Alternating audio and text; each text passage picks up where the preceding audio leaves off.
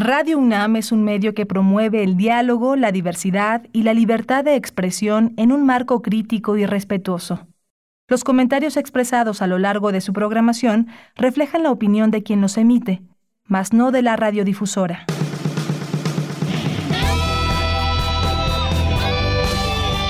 Prisma RU. Relatamos al mundo.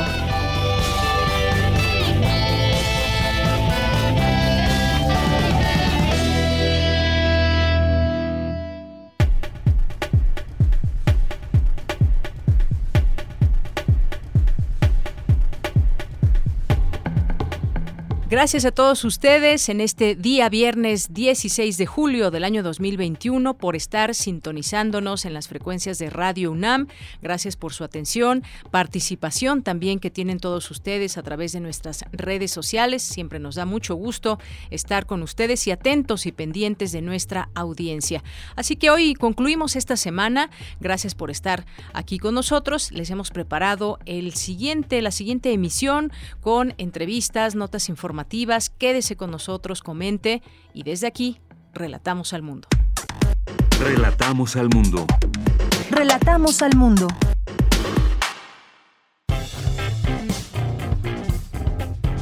Campus RU. Vamos con la siguiente información. Presentan el libro Salud Mental y Psiquiatría, todo lo que siempre habías querido saber y no te atrevías a preguntar. Especialistas señalan que en México casi el 30% de la población ha padecido o va a padecer algún trastorno mental. La información con mi compañera Cristina Godínez. Hola, ¿qué tal, Deyanira? Un saludo para ti, para el auditorio de Prisma RU. Esta obra está coordinada por la doctora Ingrid Vargas Huicochea de la Facultad de Medicina de la UNAM, quien comentó que la psicopatología existe y se debe conocer para dar una atención oportuna. Estas son cifras de nuestro país y podemos ver que, bueno, hay un porcentaje importante, casi el 30% de nuestra población adulta se dice que ha padecido o va a padecer algún tipo de trastorno mental, ni qué decir de las cifras que hablan de dependencia a sustancias y, por supuesto, un tema grave que siempre nos levanta el foco de atención, que es la cuestión del suicidio. Desafortunadamente, hay un mal entendimiento desde mucho tiempo atrás alrededor de todas estas entidades.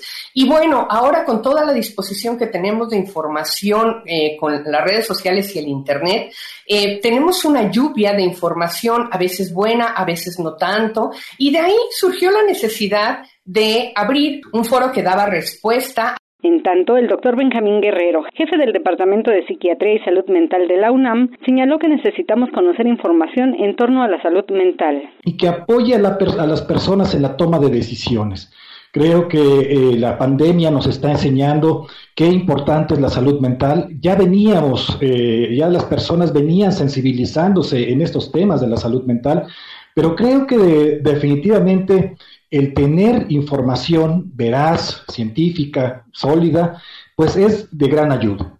Los cambios en la medicina han llevado a una, nueva definición del papel del médico y del papel del paciente. Ahora tenemos pacientes más independientes, preguntan más, se interesan más por tomar decisiones acerca de sus tratamientos, pero todo ello, eh, toda esta participación, pues requiere de mucha información de Yanira, el libro Salud Mental y Psiquiatría, todo lo que siempre habías querido saber y no te atrevías a preguntar, está editado por la UNAM y la Asociación Psiquiátrica de México. Este es mi reporte, buenas tardes. Y en esta última parte del trabajo especial de nuestra compañera Cindy Pérez Ramírez, conversó con el director creativo del Museo del Juguete Antiguo México de Arte Urbano y Recuperación de Espacios Públicos. Adelante.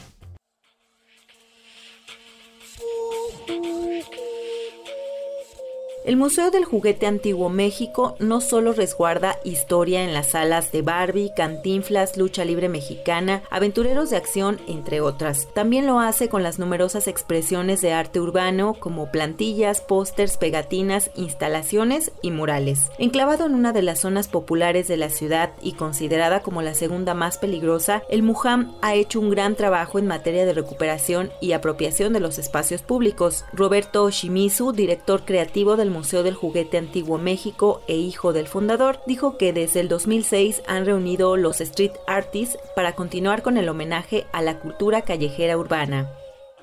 Por eso cada mes hacemos los intercambios de stickers, vienen más de 300 jóvenes a intercambiar su, su arte. Al final es un arte un poco más efímero, un poco más este, eh, pequeño, pero al final es arte que ellos crean y lo van intercambiando unos con otros. Y eh, bueno, tenemos un programa de más de 500 murales en nuestro distrito de arte doctores y en los más de 600 murales que, que adornan todas las diferentes salas del museo, ¿no? que son como diferentes tatuajes de eh, las cosas que van sucediendo en el museo. Y sobre todo que también tenemos artistas de todo el mundo, que al final México tiene un, movimiento que destacó a nivel mundial, que es el muralismo mexicano, que lo que eh, pretendía era pues pintar los espacios públicos y, y también pintar lo que la gente estaba pensando y sintiendo. El trabajo que realiza el MUJAM con la comunidad contribuye a la colonia por medio de la pinta de murales. Su aceptación, resignificación y apropiación que han hecho los habitantes genera una nueva forma de vivir el arte. Nosotros tenemos un cariño especial por la colonia Doctores. Eh, es algo que nos infundió mi, abuelo desde muy chicos. La verdad es que nos respalda bastante el barrio. Cuando están pintando mis artistas, la gente ya sabe que son del museo. Salen con el vasito de agua de Jamaica, con el taquito de mole, les ofrecen algo a los artistas. Eh, y es por el arraigo, ¿no? Es una colonia que tiene tres estaciones del metro y además es de las pocas, junto con la Roma, que tiene la este, distribución urbana al estilo francés, pero se quedó pues como encapsulada ¿no? en el tiempo, estamos también pues, al lado de la Buenos Aires, pero nosotros le hemos sacado más bien todo lo contrario, ver una plusvalía en una zona donde no había museo, ¿no? y por eso lo, lo llaman un gran espacio de cohesión social. Al final el juguete es un común denominador. El Museo del Juguete Antiguo México, que guarda la colección de juguetes y recuerdos más grande del mundo, se encuentra en Doctor Olvera número 15 en la colonia Doctores, cerca del Metro Obrera, y opera de lunes a viernes de 9 a 17 horas, sábado de 9 a 16 horas y domingo de 10 a 16 horas. Para Radio UNAM, Cindy Pérez Ramírez. Porque tu opinión es importante, síguenos en nuestras redes sociales, en Facebook como Prisma RU y en Twitter como arroba PrismaRU. Prisma RU. Relatamos al mundo. Y bueno, pues vámonos a nuestro siguiente tema. Como les había adelantado al principio de esta emisión del programa, pues tendríamos aquí con nosotros al narrador, ensayista, dramaturgo, editor y periodista Ignacio Solares, que nos presenta su libro Serafín. ¿Qué tal? Muy buenas tardes. ¿Qué tal? buenas tardes. ¿Qué tal, Deyanira? ¿Qué tal? ¿Cómo estás? ¿Ya está pasando en vivo? Sí, ya estamos en vivo. Ándale. Con mucho gusto de saludarle aquí a través de estas frecuencias. Bueno, pero háblame de tú, si no me hace sentir viejo. Bueno, está bien, te hablaré de tu Ignacio. Pues tengo en mis manos Serafín, eh, Ignacio Solares, editorial Era, y pues esta historia, y una historia, eh, Ignacio, de pues de búsqueda en este caso del personaje Serafín, de su padre, pero pues platícanos tú, introdúcenos a esta, eh, a esta novela, esta novela eh, que das, que escribes durante la pandemia, tengo entendido, y de qué, de qué va, cuéntanos sobre todo pues este personaje principal, Serafín.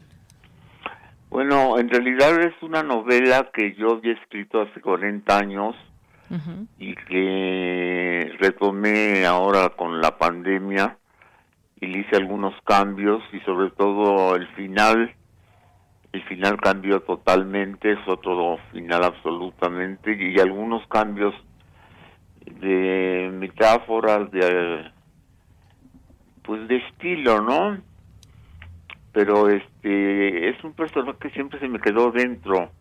Es un personaje que siempre he tenido cerca de mí porque como que hay personajes que ya forman parte de nuestra familia, a veces más que la familia real, ¿no?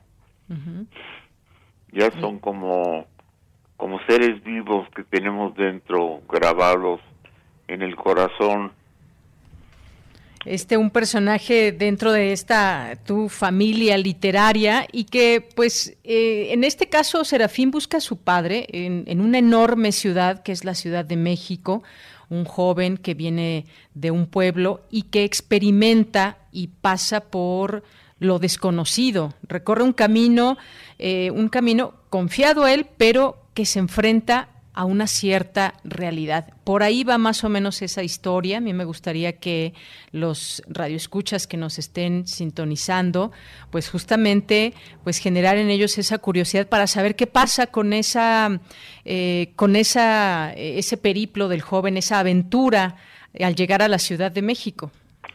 Bueno, sobre todo porque pues imagínate que trae nada más, eh, le dan para el boleto de ida, o sea, para el boleto de llegar a México, pero casi no tienen dinero. Trae unas cuantas tortas que le prepara su mamá, luego se le acaban, este, no tiene cómo marcar, ya sufre mucho para marcar el teléfono, el teléfono que le da su mamá, y naturalmente este pues el, el vamos a decirlo así la pesadumbre es brutal no porque pues no tiene donde vivir duerme en la calle duerme abajo de un árbol duerme abajo de una palmera duerme abajo de un portal. Entonces este no encuentra al papá al papá se supone que lo él cree que lo va a coger que lo va a, a rescatar que van a regresar juntos a su pueblo. Pero no es así porque el papá cuando ya por fin lo encuentra pues se da cuenta que ya no quiere saber nada de la mamá no quiere saber nada ya de esa familia vive con otra familia. Y este y él se encuentra verdaderamente desolado, se encuentra nuevamente solo, nuevamente sin, sin capacidad para poder regresar, ya no tiene ni un quinto. Y ahí fue donde también el final, el final este es eh, muy enigmático, porque hay un personaje que es el chofer del camión que le dice Pásale, yo tengo dos asientos, un asiento en donde siempre va el otro conductor, pero como ahora vamos solos, pues puedes sentarte allí. Y Serafín se sienta allí, se siente ya más seguro. Y este y todo el final, la clave del final es que él cree, él dice, el final dice y Serafín se fue pues ya como verdaderamente acogido por el chofer, creyendo que el chofer era de veras el chofer. Exacto. Y es que, pues, como lector, bueno, por lo menos a mí eh, esta llegada a la ciudad y todo lo que estaba pasándole, pues genera una cierta angustia de saber, eh, pues, qué le va a pasar a, Serafín. Y le podemos dar también muchas características al personaje, el hecho de enfrentarse a lo desconocido, a los peligros, a la vida misma, pues, y que es un personaje que además encarna la inocencia, es un personaje muy joven, pero que también advierte la presencia del mal que se encuentra a lo largo del camino, Ignacio. Claro, es más, yo diría que su viaje es un viaje de alguna manera al mal, al infierno, pues, o sea, imagínate que hay un momento que le que se queda dormido ahí en un portal de una casa y le abren porte, abre la puerta el señor de la casa y lo ve tirado ahí abajo de del portal y le da una patada y le dice niño pues vete a tu casa pareces perro y este y es todo un periplo como tú dices en el infierno desde el principio se sube al camión hay un viejo ahí muy extraño que este que pues de alguna manera también significa el mal y se lo lleva por primera vez a tratar de dormir con él en su casa pero Serafín no quiere y se sale a caminar y se duerme en una banca de un parque. Pero tiene la suerte de que todavía no está lloviendo pero a los pocos días empieza a llover y entonces este sufre de veras hambre, frío pues todos los males que puede haber en esta ciudad en su parte más inhóspita. Eh, un amigo que publicó una larga entrevista conmigo le puso una cabeza muy particular que para mí es, muy significativa. Todos los niños migrantes actuales a los que mandan a Estados Unidos son serafines. Mandan a los niños solos a Estados Unidos para luego ir los papás, pero por lo pronto por los niños solos imagínate la vida que vivirán allá y cómo llegarán si es que llegan y si es que logran pasar. O sea, son serafines, ¿no?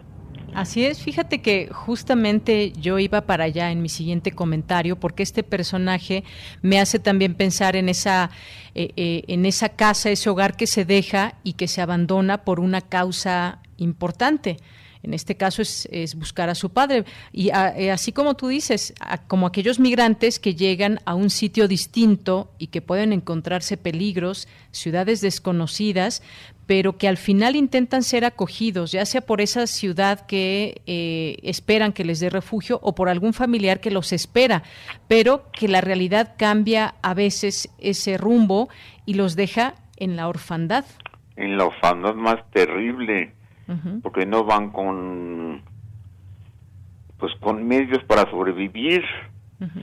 Entonces, como te decía, la primera versión de esta novela fue hace 40 años, pero se me quedó grabado Serafín, se me quedó absolutamente dentro, como un familiar, te decía, y yo algún momento de mi vida, este, yo estudié con casitas en Chihuahua y iba mucho a la Tarahumara.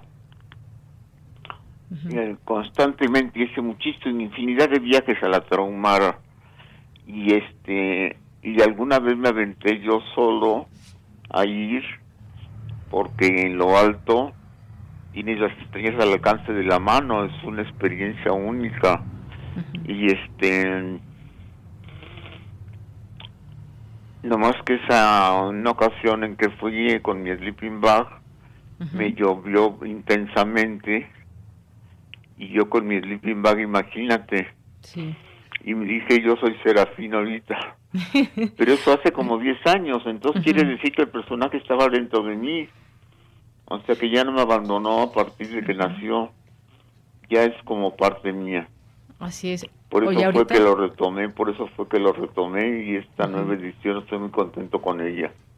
Qué bueno, Ignacio. Ahora que estás, eh, que te estoy escuchando y que nos platicas sobre ese tema de, de, la lluvia, hay una parte que me voy a permitir leer donde, Por favor. pues está este personaje de Serafín. Dice, la lluvia, en cambio, le dolía más que el hambre. La lluvia lo hundía en la tierra, lo hacía más pequeño, no lo dejaba dormir y entonces se acordaba más del hambre. Una tarde caminó bajo una lluvia menuda que era como agujas en las mejillas y tuvo que dormir con la ropa mojada, ovillado contra una cortina metálica que tenía encima una cornisa protectora. La ropa mojada le creaba la sensación de haber quedado atrapado en un papel matamoscas, tiritaba y se revolvía sobre el cemento con el suéter haciendo las veces de almohada. Esto que nos describe cómo se sentía Serafín y un poco esto que nos platicas de esta experiencia. Pues sí, es que de veras lo metí al infierno. Lo metí al infierno. Fue un encuentro con el mal lo que tuvo él. El mal, porque el mal tiene muchas caras el mal no es solamente el crimen organizado, el narcotráfico, el mal puede ser simplemente el hambre, el abandono, la orfandad. No hay nada, no hay nada más doloroso que, que un niño abandonado y que no encuentra un padre, ¿no? Entonces, este, yo sí creo que él vive un sufrimiento verdaderamente máximo. Así es. Ignacio, eh, pues el, el, desamparo, la connotación, por ejemplo, de, de, esa Virgen de yeso que, que, lo va cuidando, pero que se rompe en el camino. Es un simbolismo importante esto, cuéntame. Bueno, de ahí tengo mucha influencia del Buñuel Buñuel también tiene una escena de un Cristo roto. Este y bueno, el, como le dice el viejo, ese maldito que va junto a él en el camión, le dice a una virgen rota ya ni caso tiene rezarle, pues ya, ya está rota, pues ya para qué le rezas. Pero pues finalmente es la es la imagen que le mandó su mamá con quien tiene alguna comunicación telepática en algunos momentos casi del final, pues. Bien. Bueno, pues esta es la, novela Serafín, que nos platica un poco de ella su autor Ignacio Solares. Antes de despedirnos, Ignacio, pues también, eh, además de recomendar esta, esta novela, me gustaría que nos, que nos compartas un poco de cómo ha sido tu trabajo en esta pandemia, porque pues cómo ha sido escribir en un contexto tan peculiar donde está también ese demonio llamado SARS-CoV-2 allá afuera acechándonos, ese otro mal también. Bueno, pues sí, es que es lo que te digo. Yo creo que por más firme que veamos el piso que, nos que nos uh, sostiene y el sol que nos alumbra, en cualquier momento puede haber un hecatombe porque estamos rodeados de demonios, ¿no? De demonios invisibles que en cualquier momento pueden hacer eclosión o pueden causar un hecatombe. Y pues ya lo hemos visto con esta pandemia no, yo me he dedicado sobre todo a leer y a escribir mis minucias que aparecen en el Universal todos los martes, que son como aforismos, ¿no? Y este y he leído mucho y me dediqué a reescribirla, pero pues me la paso bien a pesar de todo. Yo aquí realmente yo soy muy solitario con junto con mi esposa y este y creo que estamos bastante bien acoplados, que es lo importante, porque nada más importante es como la compañía de un ser querido, ¿no? Claro que sí. Bueno, pues Ignacio Solares, muchas gracias por estar con nosotros, compartir un poco de tu tiempo aquí en Prisma RU de Radio UNAM y pues dejamos esta novela recomendada a nuestro público que nos esté escuchando, Serafín de Editorial Era. Muchas gracias. A, ti, este, Yanira. De Yanira, de Yanira. De Yanira, de Yanira. Así es. pues muchas gracias. Vaya, hasta luego. Un abrazo, hasta luego. Ignacio Solares, escritor, narrador, dramaturgo, ensayista, editor, periodista y pues también durante muchos años profesor de la UNAM porque tu opinión es importante, síguenos en nuestras redes sociales, en Facebook como Prisma RU y en Twitter como arroba PrismaRU. Prisma RU. Relatamos al mundo.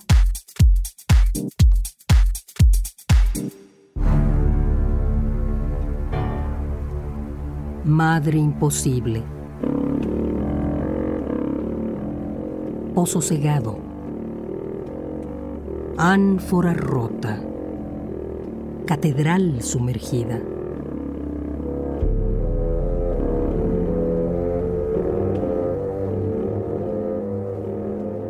Agua arriba de ti y sal.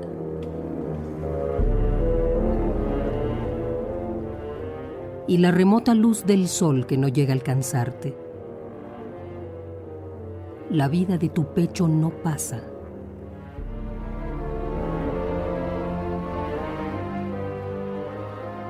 En ti choca y rebota la vida y se va luego desviada, perdida, hacia un lado, hacia un lado. ¿Hacia dónde?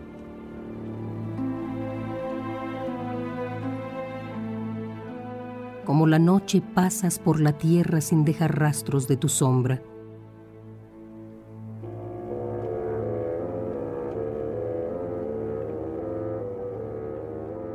Y al grito ensangrentado de la vida, tu vida no responde.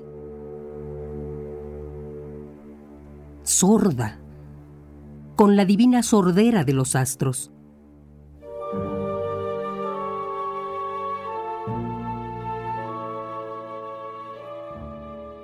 Contra el instinto terco que se aferra a tu flanco, tu sentido exquisito de la muerte. Contra el instinto ciego, mudo, manco, que busca brazos, ojos, dientes, tu sentido más fuerte que todo instinto, tu sentido de la muerte.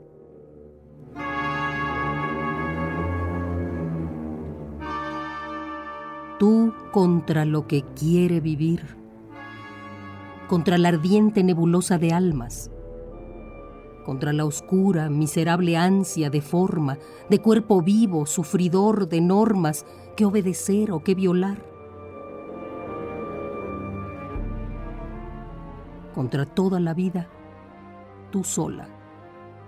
Tú, la que estás como un muro delante de la ola.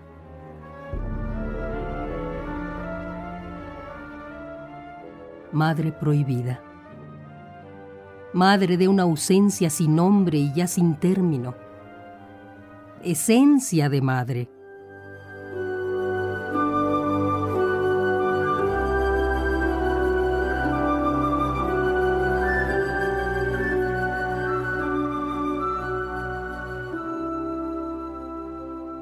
tu tibio vientre se esconde la muerte. La inmanente muerte que acecha y ronda el amor inconsciente. Y cómo pierde su filo. Cómo se vuelve lisa y cálida y redonda la muerte en la tiniebla de tu vientre.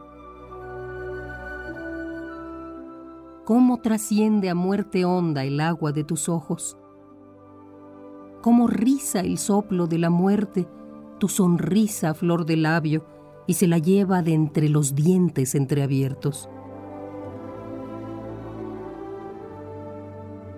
Tu sonrisa es un vuelo de ceniza, de ceniza del miércoles que recuerda el mañana, o de ceniza leve y franciscana.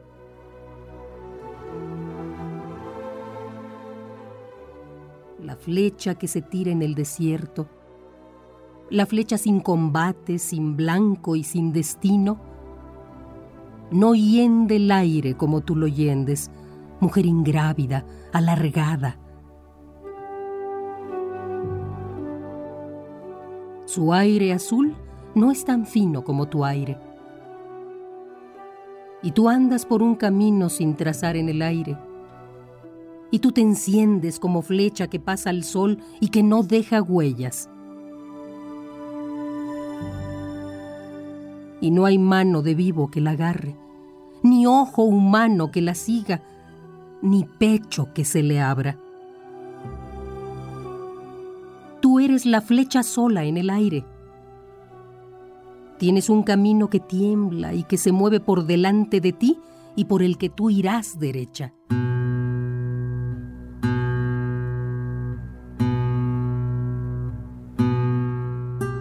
Nada vendrá de ti Nada vino de la montaña y la montaña es bella.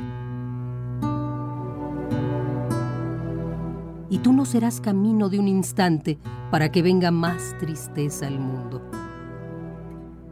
Tú no pondrás tu mano sobre un mundo que no amas. Tú dejarás que el fango siga fango y que la estrella siga estrella.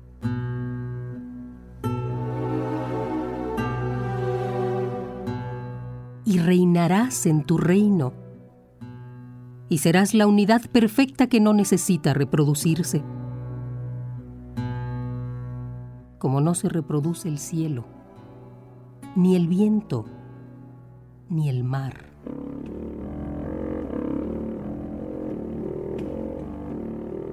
A veces una sombra, un sueño, agita la ternura que se quedó estancada, sin cauce, en el subsuelo de tu alma. El revuelto sedimento de esa ternura sorda que te pasa entonces como una oleada de sangre por el rostro y vuelve luego a remontar el río de tu sangre hasta la raíz del río.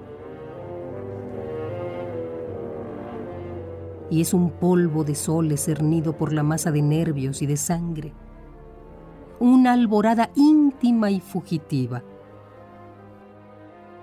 Un fuego de adentro que ilumina y sella tu carne inaccesible. Madre que no podrías aún serlo de una rosa. Hilo que rompería el peso de una estrella. Mas no eres tú misma la estrella que repliega sus puntas y la rosa que no va más allá de su perfume? Estrella que en la estrella se consume, flor que en la flor se queda.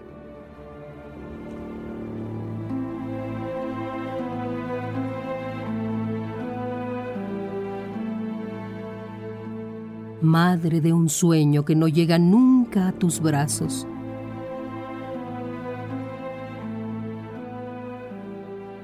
frágil madre de seda, de aire y luz.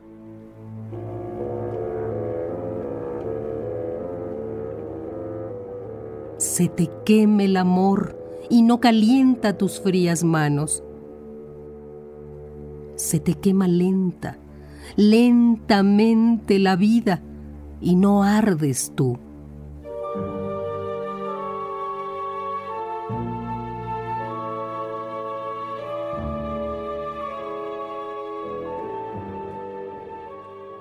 Caminas y a ninguna parte vas.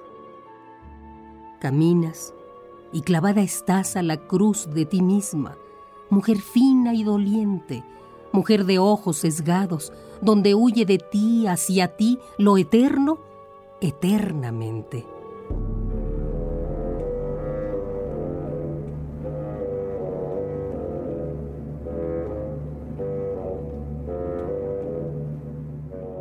madre de nadie. ¿Qué invertido prisma te proyecta hacia adentro? ¿Qué río negro fluye y afluye dentro de tu ser? ¿Qué luna te desencaja de tu mar y vuelve en tu mar a hundirte? Empieza y se resuelve en ti la espiral trágica de tu sueño.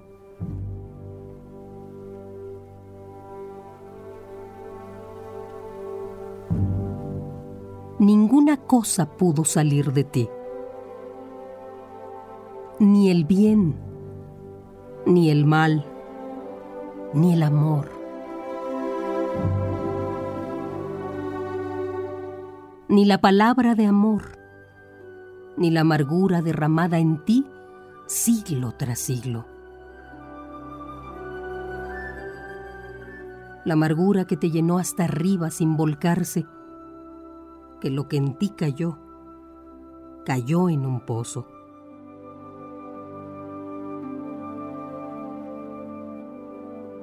No hay hacha que te abra sol en la selva oscura, ni espejo que te copie sin quebrarse.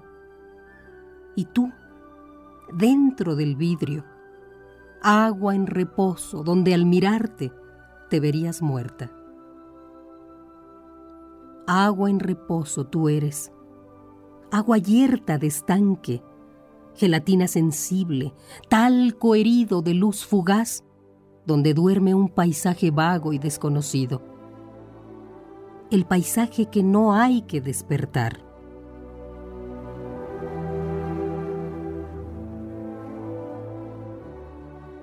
Púdrale Dios la lengua al que la mueva contra ti.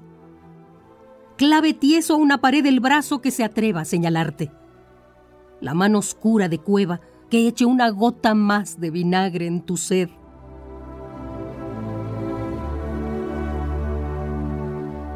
Los que quieren que sirvas para lo que sirven las demás mujeres, no saben que tú eres Eva. Eva sin maldición. Eva blanca y dormida en un jardín de flores en un bosque de olor. No saben que tú guardas la llave de una vida. No saben que tú eres la madre estremecida de un hijo que te llama desde el sol.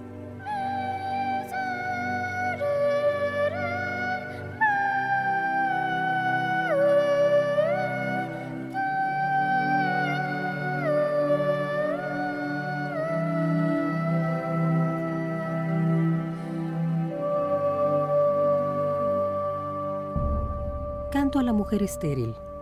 Dulce María Loinás.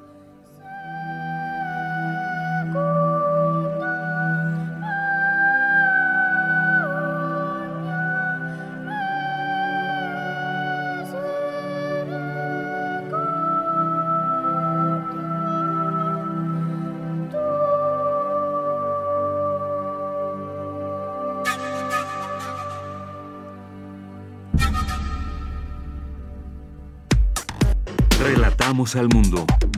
Relatamos al mundo. Ya está en la línea telefónica eh, María Jacquelina López Barrientos, que es académica de la Facultad de Ingeniería de la UNAM. ¿Qué tal, qué tal, maestra? Muy buenas tardes. Muy buenas tardes. ¿Qué tal? ¿Cómo está usted y todo su auditorio? Pues muy bien, muchas gracias, doctora. Aquí con, eh, con algunos con algunos temas, este caso que tiene que ver con los con los hackers y bueno, pues traemos eh, ya hemos platicado de este tema en algunos momentos, sobre todo ahora que estamos utilizando mucho más internet y que pues debemos de saber proteger también nuestra identidad y muchas otras cosas. Hay veces que pues nos ha dicho también que el pues dar nuestros datos a un celular y a las aplicaciones que traemos en nuestro celular, por ejemplo o en nuestra computadora, pues nos hace muy proclives a que podamos ser víctimas de algún ciberdelito, de alguna situación con algún hacker. Pero pues también hay que ver la parte, digamos, pues eh, positiva de los hackers, porque no podemos englobar y decir que todos son malos o todos son buenos. Si teniendo el conocimiento tecnológico se pueden hacer cosas buenas y cosas malas, y lo que tratamos de hacer es cerrarle la puerta a los hackers que pues tienen eh, actitudes y llevan a cabo acciones que perjudican a terceros. ¿Cómo podemos entender este tema, maestra de los eh, piratas informáticos y el ciberespacio? Así es, pues eh, lo acaba de decir precisamente eh, usted y, muy bien dicho porque no todos los hackers son malos. Tal vez eh, a través de los años se ha ido distorsionando el término y regularmente se les asocia con eh, personas que llevan a cabo acciones eh, desfavorables, acciones malas. Sin embargo, podríamos eh, entender que un hacker es una persona con grandes conocimientos de informática precisamente y que dependiendo de cómo haga uso de esos conocimientos que posee, entonces podría estar trabajando, digamos, hacia el lado del bien o hacia el lado del mal, que son dos caminos muy distintos que se pueden seguir y que eso ya depende de cada persona haciendo uso de, de esos conocimientos. Muy bien, pues eh, justamente esos conocimientos que se pueden utilizar para bien o, para mal, decíamos que se han incrementado algunos delitos, sobre todo pues con el incremento en el uso de tarjetas de crédito, en el incremento en el uso de internet y de bajar distintas aplicaciones y muchas veces pues se llega a pensar en esa posibilidad de que pues uno sea proclive a que le hackeen alguna cuenta y demás. ¿Cuáles son, digamos, los riesgos que se advierten si no tenemos cuidado y qué cuidados debemos mantener siempre, maestra, en este sentido?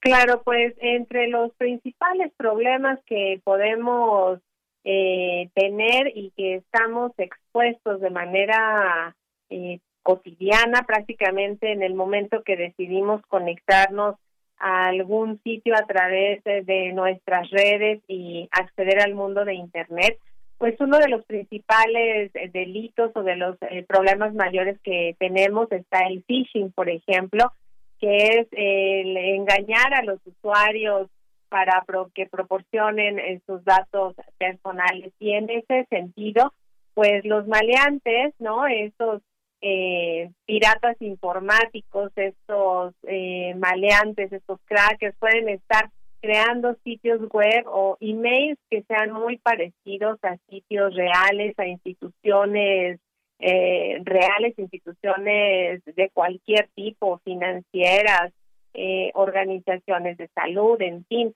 eh, agencias gubernamentales o, o de cualquier negocio legítimo para engañar a los usuarios a fin de que revelen su información personal o laboral y que estarán utilizando posteriormente estos maleantes. Y cabe mencionar eh, hablando de estos sitios que lo que hacen es la búsqueda para pescar a aquellos incautos, incautas que pudieran acceder a sus engaños, eh, que en muchas ocasiones, por ejemplo, podemos recibir un correo electrónico eh, de dudosa procedencia o que pudiera parecer eh, real por estos engaños que estamos comentando y que se le invite a la persona a que se conecte a través del link que ahí viene y que en muchas ocasiones lo único que tienes que hacer es acceder a este sitio y le ponen ahí un, link. En el momento que la persona está accediendo a ese link, pues entonces eh, mordió el anzuelo y precisamente eh, quien está lanzando este ataque, esta eh, mala acción, pues está obteniendo el objetivo. Porque entonces no necesariamente eh, la persona que ya cayó deberá proporcionar sus datos. Hay diferentes formas de actuar, pero en muchas ocasiones el solo hecho de haber accedido a ese link está abriendo un portal, está abriendo un espacio para que eh, puedan ser robados sus datos o su identidad. Eh, maestra, se advierte mucho, por ejemplo, de que se pueden robar las contraseñas, que hay que cuidar nuestras contraseñas. ¿Esto qué significa? Porque muchas veces, pues, eh, no es que las tengamos expuestas en algún archivo y demás, pero ¿cómo, cómo, ¿cómo es eso de cuidar nuestras contraseñas? ¿Cómo evitar que alguien más las tenga? Y bueno, estamos hablando a lo mejor desde correo electrónico, alguna red social, incluso, pues, las, eh, la relación, las cuentas que se tienen, por ejemplo, con el banco o pues alguna otra situación donde se pida contraseña para hacer pues múltiples pagos. Ahora pues todo es a través de contraseñas, de cómo se puede acceder. ¿Cómo, ¿Cuál es el correcto cuidado de nuestras contraseñas?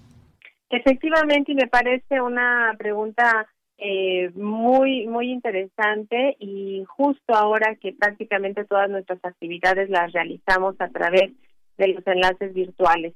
Eh, recomendaciones. Punto número uno, tener una contraseña distinta para cada sitio al cual eh, nosotros accedemos.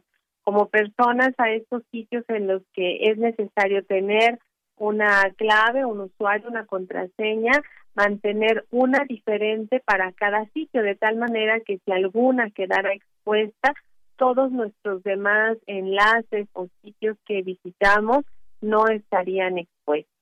En segunda instancia, que sea una clave, le llamamos robusta, pero cuando nos referimos a robusta, eh, lo que queremos decir es que sea una clave que no sea una palabra de diccionario, que tenga letras mayúsculas, minúsculas, que tenga números, que tenga caracteres especiales, de tal forma que no sea tan fácil de identificar aun cuando sabemos que incluso existen diccionarios de búsqueda que se pueden correr en el mundo de Internet para buscar cuál es la clave, pero que al momento de estar eh, buscando con todas las combinaciones posibles, pues esos eh, sistemas llevarán mucho más tiempo en eh, lograr vulnerar la clave correspondiente. Y entonces la tercera de las recomendaciones es que las claves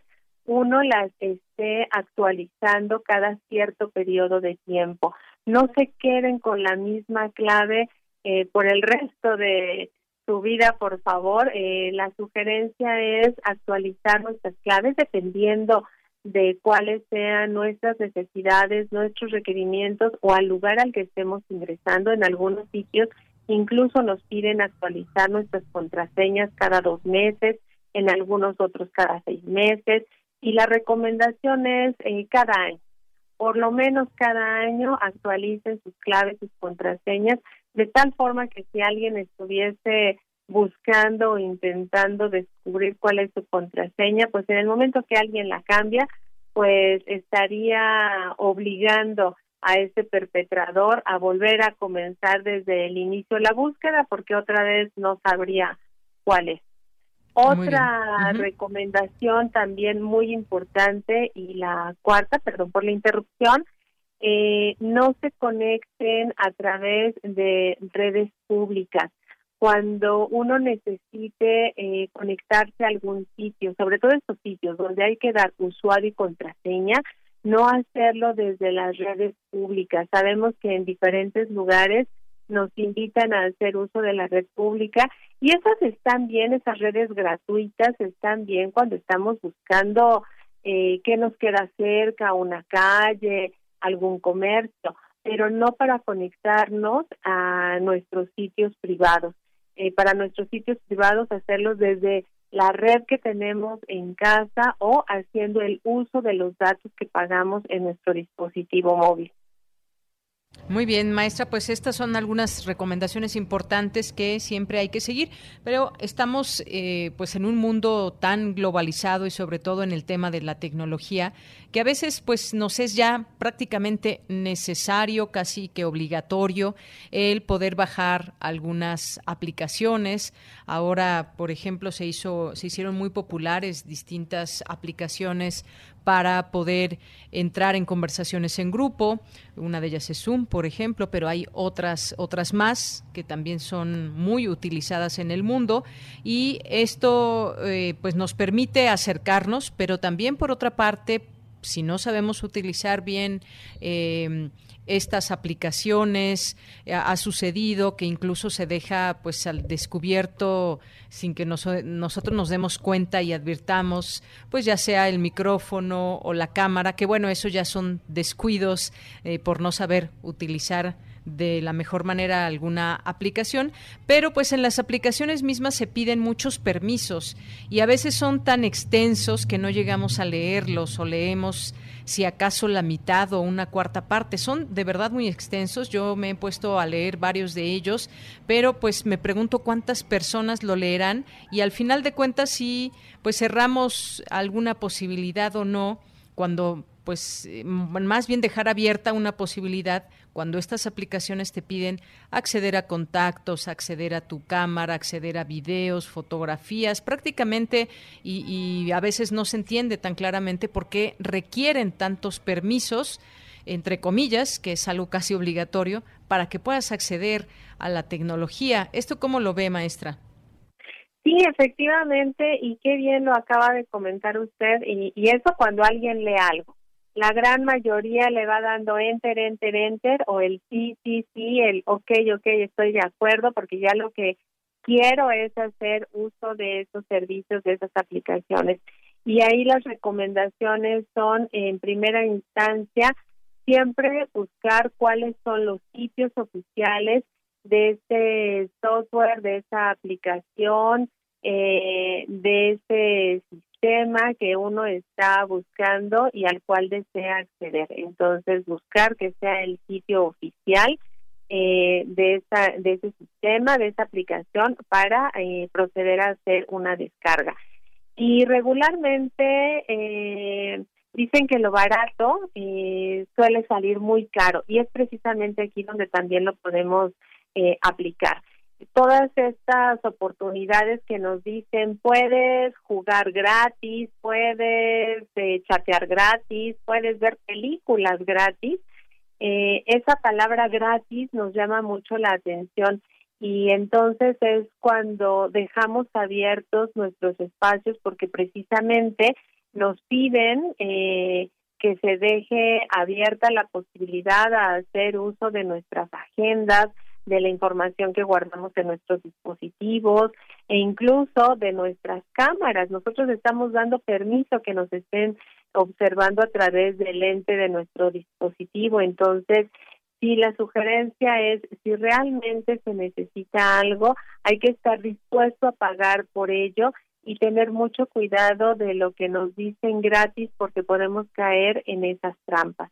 Eh, y otro aspecto también muy importante, ahorita que eh, se comentaba de las herramientas que nos permiten tener estas sesiones como Zoom, como Gmeet y como muchas otras que hay en el mercado, pues siempre eh, tener una contraseña cuando se configure la sesión, tener una contraseña y solamente compartirla con aquellas personas a las que les vamos a permitir acceder a nuestra sesión. La mayoría de estas plataformas nos permiten incluso observar quiénes son eh, las personas que desean ingresar para que nosotros eh, podamos o no proporcionar la autorización correspondiente para que accedan a ese espacio que tenemos en, en la comunicación y definitivamente ya que tenemos abiertas nuestras cámaras y nuestros micrófonos como también eh, comentaba usted excelentemente pues a son descuidos pero esos descuidos también salen caros. O hay a quien le gusta eh, mostrar cierto espacio que se vea agradable en la cámara pero tener mucho cuidado con lo que se está mostrando si eso denota cuál es nuestra ubicación o fotografías de quiénes son las personas con las que convivimos o de los lugares que visitamos, que además es un clásico el que se configure en las aplicaciones que se sepa cuál es nuestra ubicación en tiempo real, pues da la, la posibilidad también de que haya algún infractor que justamente el que sepa cuál es nuestra ubicación o cuáles son los sitios que regularmente frecuentamos, pues puedan estar utilizando esa información para planificar una acción ilícita en contra de nuestra persona. Entonces, tener mucho cuidado con la información personal que se está exponiendo. Efectivamente, eso es sin duda muy, muy importante, aunque pues a como están las cosas y como como se sabe, pues también muchas personas le dan prioridad a la posibilidad de uso de todo lo que requieren, redes sociales, aplicaciones y demás, y a veces, pues desafortunadamente, no saben lo que están entregando y toda esa información valiosa. Incluso hubo mucha polémica, maestra, cuando eh, pues se supo que para hacer transacciones eh, a través de los bancos, pues se tenía que eh, ubicar a la persona en tiempo real, y eso pues generó una serie de dudas, preguntas y demás. Y yo creo que hasta lo hacen sin el permiso porque pues no yo no recuerdo que se me haya solicitado, por ejemplo, no sea en nuestros radioescuchas o usted misma, que se nos haya solicitado esa posibilidad, pero a lo mejor si sin darnos cuenta ya ya la aceptamos porque seguimos haciendo esas transacciones eh, vía electrónica y pues según nosotros no no estamos dando ese permiso, pero quizás ni ni nos enteramos. Pues eh, hay, hay dos, dos aspectos que me parecen muy importantes. Número uno, eh, probablemente hay quien no ha dado su permiso de manera explícita, pero que sin embargo en su dispositivo tiene configurado el que se sepa dónde está la ubicación de ese dispositivo para todas las actividades. De hecho, cuántas personas no en el momento que se toman una fotografía eh, aparece cuál es la ubicación de esa persona, de ese dispositivo. Entonces, al tener esa configuración, eh, pues ya se está dando esa autorización de que se sepa desde dónde está. Y con respecto a los sistemas que formalmente puedan hacer uso de esa información y que nos ubicaran, aunque nosotros no quisiéramos, eh, formalmente y legalmente no se puede hacer porque para eso están las leyes y hay transparencia de datos y por supuesto que eh, para hacer un uso formal y legal de esa información si debiéramos nosotros haber dado nuestra autorización o que ya estuviese aprobada la ley en la que eh, se lleven a cabo estas acciones, ¿no? Entonces, más bien ahí como usuarios tener mucho cuidado en no configurar esos permisos para que nuestro dispositivo en todo momento eh, ubique en donde estamos. Y hablando de esto, en muchas ocasiones también me parece muy importante mencionar que las personas eh, pudiéramos dejar configurados en nuestros dispositivos móviles eh, el Bluetooth, por ejemplo, para estar en comunicación constante. Recordemos que hoy día eh, por ejemplo, muchos vehículos nos permiten el utilizar el manos libres desde nuestro eh, vehículo y para ello debe estar activado el, sistema en nuestro equipo celular para que se conecte precisamente con el automóvil. Sin embargo, ¿qué pasa cuando descendemos de nuestro vehículo? La mayoría de las personas eh, lo dejan abierto este sistema, esta posibilidad de comunicación y es posible que por donde andamos caminando haya alguien que esté buscando qué dispositivos traen abierta esta posibilidad para conectarse con nuestros equipos y hacerse de la información que tenemos de nuestros equipos. Entonces, mucho tiene que ver con el cuidado que nosotros le pongamos al uso de nuestros dispositivos móviles y a la configuración que les estemos dando. Muy bien, pues maestra, muchas gracias por compartir con nosotros estos temas, estas eh, estas recomendaciones que nos que nos da. Nos estaba escuchando aquí Rosario Durán Martínez, una radio escucha que pues nos manda los datos de la policía cibernética que está atenta 24 horas del día, los 365 días del año y bueno pues hay una hay un Twitter que es el arroba seac SCPCM México. Y pues también aquí su página de Facebook, Atención Ciudadana 088, un correo electrónico por si alguien lo necesita. Y son datos importantes también que pues si nos desafortunadamente nos toca pasar por una situación pues eh, específica pues poder contar con el apoyo que se requiere. Esa es otra cosa también muy importante. Pues maestra muchas gracias por estar con nosotros Muchas gracias, que tengan un buen día a todas y todos. Saludos afectuosos. Igualmente para usted, maestra. Hasta luego. María Jacquelina López Barrientos es académica de la Facultad de Ingeniería de la UNAM y estos temas que de los cuales seguimos eh, pues pendientes y todos nosotros pues debemos de tomarlos siempre todo el tiempo en cuenta y alertas sobre este, estas situaciones cibernéticas. Continuamos.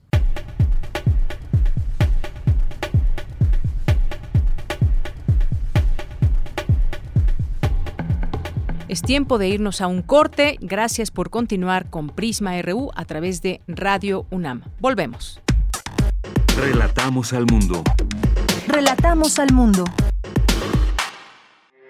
Porque tu opinión es importante, síguenos en nuestras redes sociales, en Facebook como Prisma RU y en Twitter como arroba PrismaRU.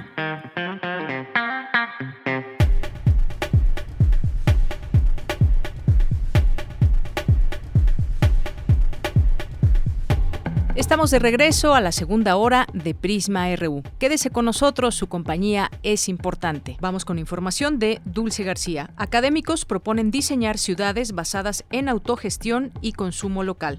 Adelante, Dulce García. Deyanira, te saludo con mucho gusto a ti al auditorio de Prisma RU. Un mayor aprovechamiento del espacio público, pasar de la globalización corporativa a conceptos como vivir mejor y hacer efectivo el derecho de la población a la infraestructura convencional son parte de las necesidades de las grandes urbes. Loreta Castro Reguera, académica de la Facultad de Arquitectura de la UNAM, señala que la mitad de la humanidad, es decir, unos 3.500 millones de personas, viven en ciudades y que dicha cifra podría aumentar en nueve años a 5 mil millones aproximadamente, por lo que añadió que este futuro no está muy lejano y para ello es necesario que se planteen nuevas formas de construir las urbes. Donde la mayor parte de la expansión, el 95% de la expansión de los terrenos urbanos tiene lugar en el mundo en desarrollo, o sea, en ciudades de formación rápida y no necesariamente planeadas, sabiendo que 883 millones de personas viven en barrios marginales o en ciudades informales, la mayor parte en Asia, pero muchas también en, Latinoamérica. Estamos convencidos de que el espacio público, más allá de ser un sitio necesario para la recreación y el esparcimiento de los habitantes de la ciudad, también tiene, digamos, incluidas toda otra serie de potenciales que no necesariamente han sido explorados a fondo, como esta posibilidad de ser una infraestructura y a través del interés que las infraestructuras eh, tienen para la comunidad. La experta añadió que dicha situación conlleva otras necesidades como la de un mejor aprovechamiento y distribución del agua y dijo que en el caso de México las inundaciones así como la urbanización del suelo que obstruye la filtración de agua al subsuelo son temas recurrentes en la Ciudad de México en grandes infraestructuras como la del túnel emisor oriente considerado el drenaje más grande del mundo. Por su parte Omar Macera, académico de la Coordinación Universitaria para la Sustentabilidad, dijo que a pesar del progreso tecnológico tecnológico y de la visión de la tecnología como una vía de salida a las problemáticas de las urbes, existen muchas promesas incumplidas. Pues las innovaciones ecotecnológicas pues buscan ser una, una forma de pronunciar, ¿no? De pronunciar un mundo más sustentable,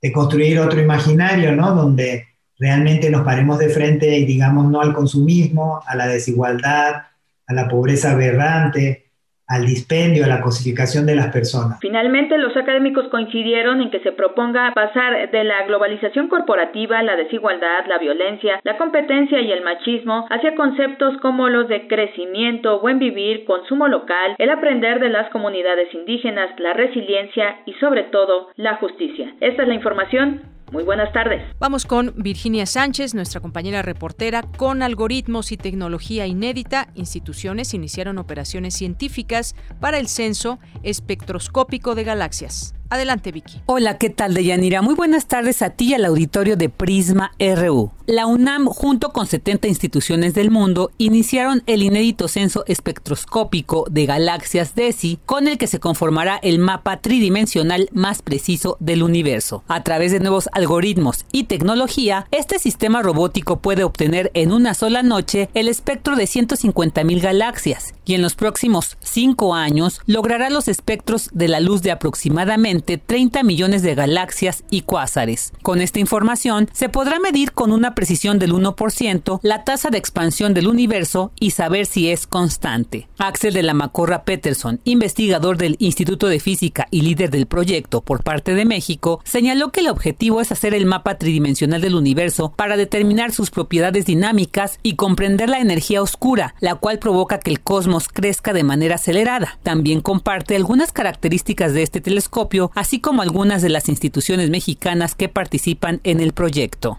El telescopio se encuentra eh, en Arizona, en el monte Kitt Peak, eh, cerca de Tucson. Los nuevos instrumentos corresponden a ponerle 5.000 ojos, es un telescopio de 4 metros de diámetro, y al ponerle 5.000 ojos, cada ojo es una fibra óptica que nos permite medir de una manera muy precisa las longitudes de onda de luz que nos llegan de una galaxia, nos permite tomar 5.000 fotografías en cada instante. En México participa con un grupo importante de investigadores. Hay investigadores del Instituto de Ciencias Nucleares, de Astronomía y del Instituto de Física, más postdocs y estudiantes. Además del UNAM está la Universidad de Guanajuato. También hay investigadores del ININ y del CIMBESTAF. Por su parte, Miguel Alcubier Moya, investigador del Instituto de Ciencias Nucleares y colaborador de DESI, precisó que tomar las fotografías de las galaxias y tener este mapa tridimensional permite ver si la energía oscura ha variado con el tiempo. lo que se busca es ver si esta energía oscura ha cambiado con el tiempo o si siempre ha sido igual. Porque, por ejemplo, si como dice Axel fuera la constante cosmológica de Einstein, siempre sería igual a lo largo del tiempo. Y en cambio, si es algún tipo de campo de fuerza dinámico, de campo de energía dinámico, podría variar con el tiempo. En tanto, Octavio Valenzuela Tijerino, del Instituto de Astronomía de la UNAM, comentó que en una noche de invierno que dura 10 horas, se van a poder observar aproximadamente 120 mil galaxias. También señaló lo siguiente en cuanto a la precisión en la escala de distancias.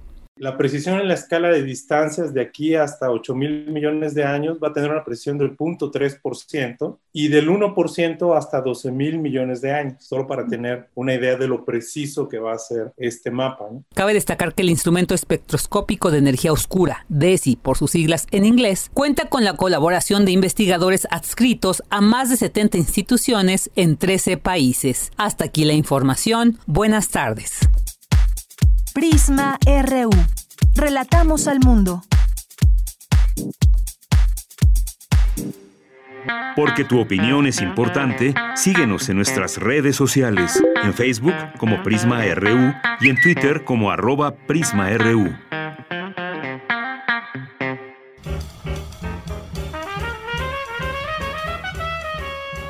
Corriente Alterna.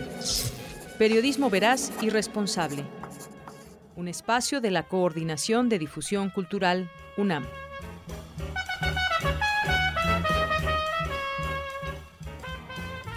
Bien, y pues le doy la bienvenida en este espacio a Paris Martínez, que es reportero y tutor ahí en Corriente Alterna, Unidad de Investigaciones. ¿Qué tal, Paris? Buenas tardes. Hola, buenas tardes, muchas gracias. Pues qué gusto escucharte de nuevo. Eh, pues tú nos vas a platicar de una información que pues es muy importante darla a conocer porque se habrían ocultado cifras de una epidemia de dengue en 2019. Cuéntanos.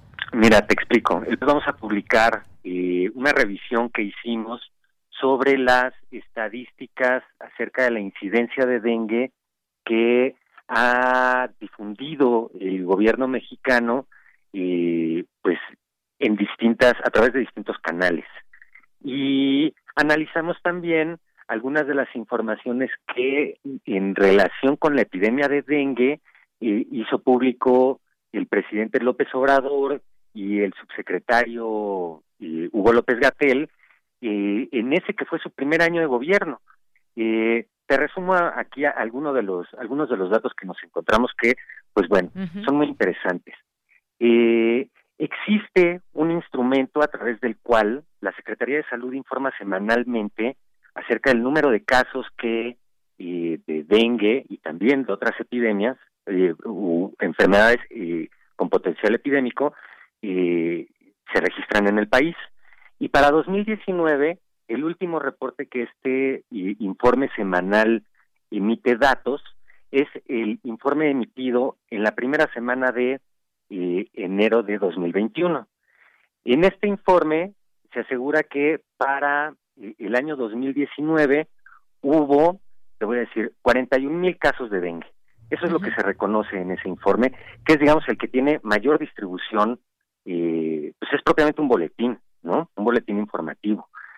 Eh, en, existe un segundo instrumento, eh, este no se, sus resultados no se difunden, hay que eh, bregar por un laberinto digital para llegar a él y poder consultarlo, que es el, eh, anuario de morbilidades de la Secretaría de Salud.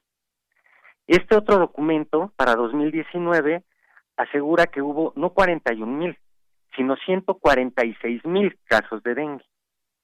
Bueno, son muchos más de los que se habla, de los que se habló todavía en enero de 2021 en el informe, en el boletín semanal. Pero estas cifras se quedan aún más cortas con las que la Secretaría de Salud le reportó en 2019 a la Organización Panamericana de la Salud, a la cual le reportó 268 mil casos de dengue. Es decir, eh, si nos basamos, si comparamos este boletín informativo que, que se emite cada semana actualizando las cifras sobre dengue con la información que se le proporcionó a la Organización Panamericana de la Salud, nos damos cuenta que en este informe semanal que se distribuye en México pues solo se habla del 15% de los casos. Entonces, bueno, esa es una diferencia que llama mucho la atención.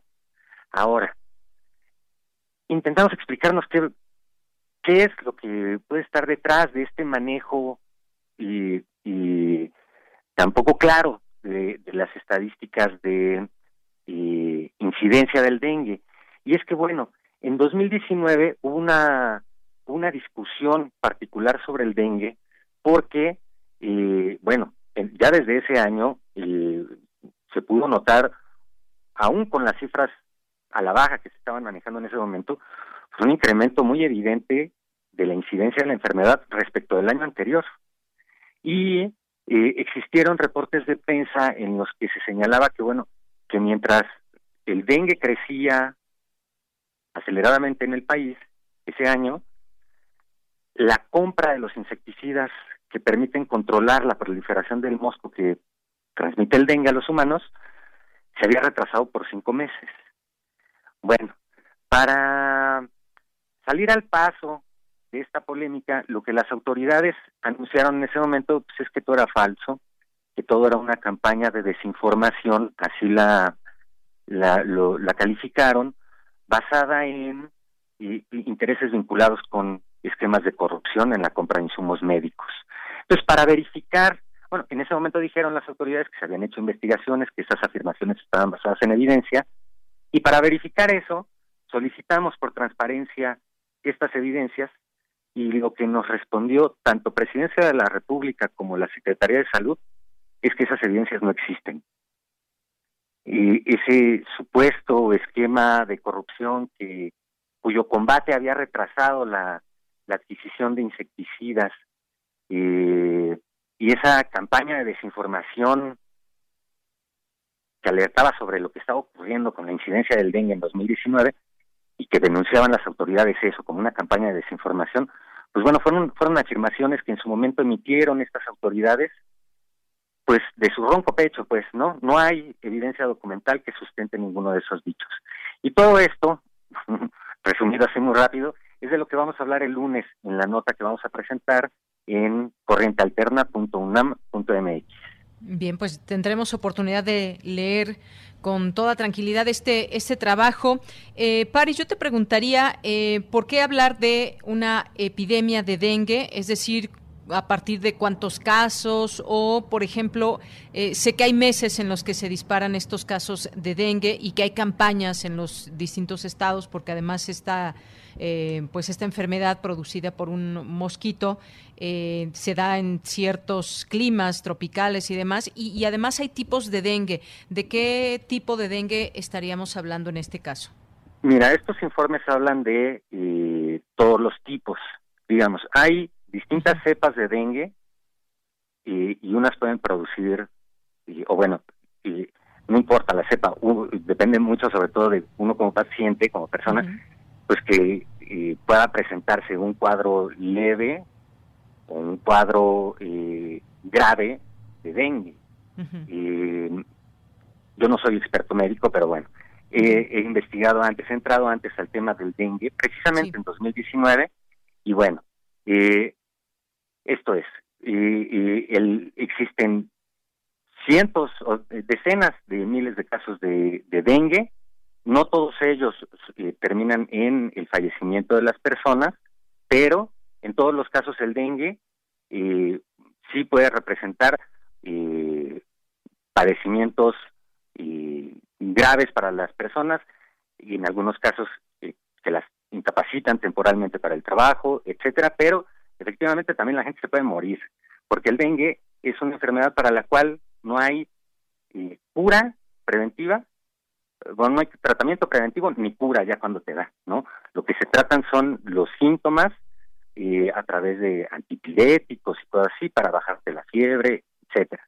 Bueno, eh, se considera que es una epidemia porque es una enfermedad que se presenta todo, eh, todos los años en México desde hace ya muchos años, pero además en prácticamente todas las entidades, excepto creo la Ciudad de México, y, y, esto tiene que ver con la altura de la Ciudad de México hay una altura a partir de la cual el mosquito ya no puede reproducirse. Eh, pero antes solía asociarse el dengue con eh, exclusivamente con áreas tropicales, pero lo cierto es que ya no es así.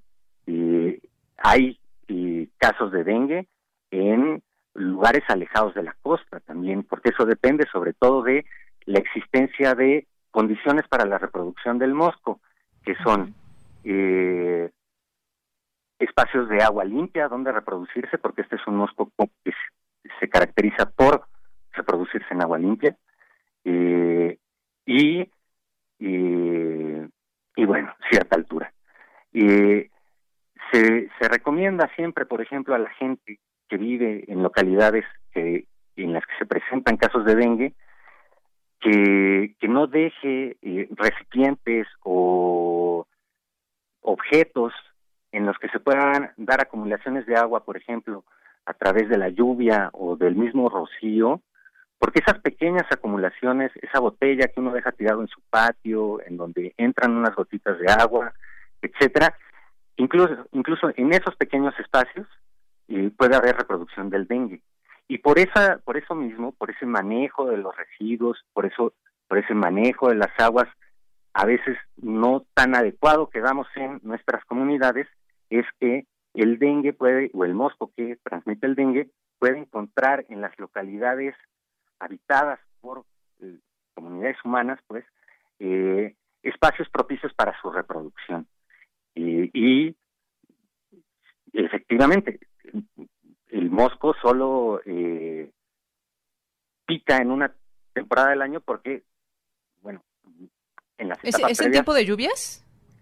En tiempo de lluvias, eh, pero también un poco después, mira, lo que pasa es que en tiempo de lluvias eh, se, se desarrollan las larvas en eh, los los espacios donde se acumula agua. Y que son un montón de espacios, o pueden ser muchos espacios.